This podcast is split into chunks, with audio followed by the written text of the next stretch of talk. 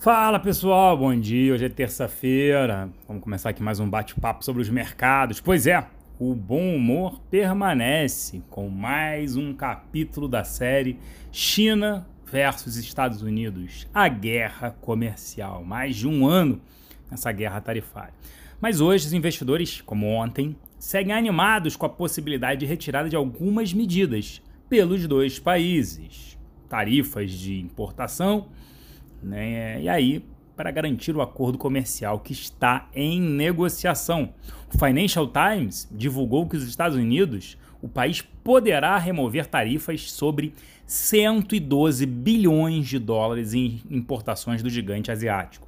Fora a informação que passei ontem né, a, da possível liberação de licenças das companhias norte-americanas negociarem tecnologia com a Huawei, outra empresa chinesa.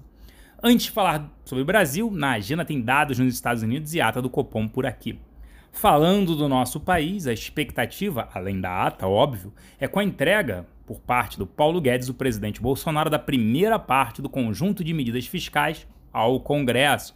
A previsão é que ocorra hoje. A partir daí, vem uma entrevista, provavelmente na parte da tarde. O maior problema é o tempo do Congresso para votar medidas, pois essa é a verdade, gente. infelizmente, o ano legislativo se encerra em seis semanas. É isso mesmo.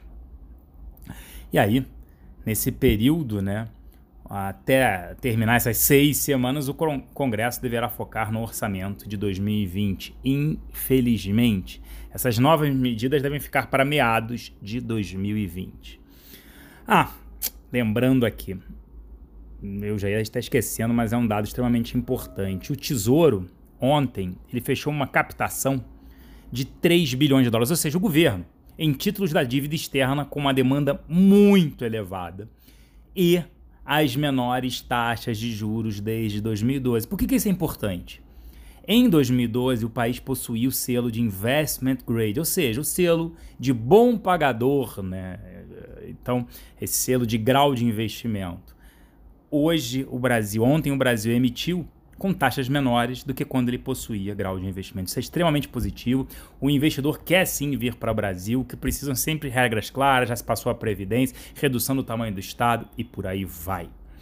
Enfim, pessoal, voltando a falar sobre a Bolsa, sobre os mercados, o mesmo após o recorde na Bolsa Brasileira, hoje, devido a esse bom humor externo, podemos ver mais um dia de novo recorde. Mais cedo, os futuros em Nova York operavam em alta de 0,3%. Eu fico por aqui, uma excelente terça-feira a todos, um grande abraço e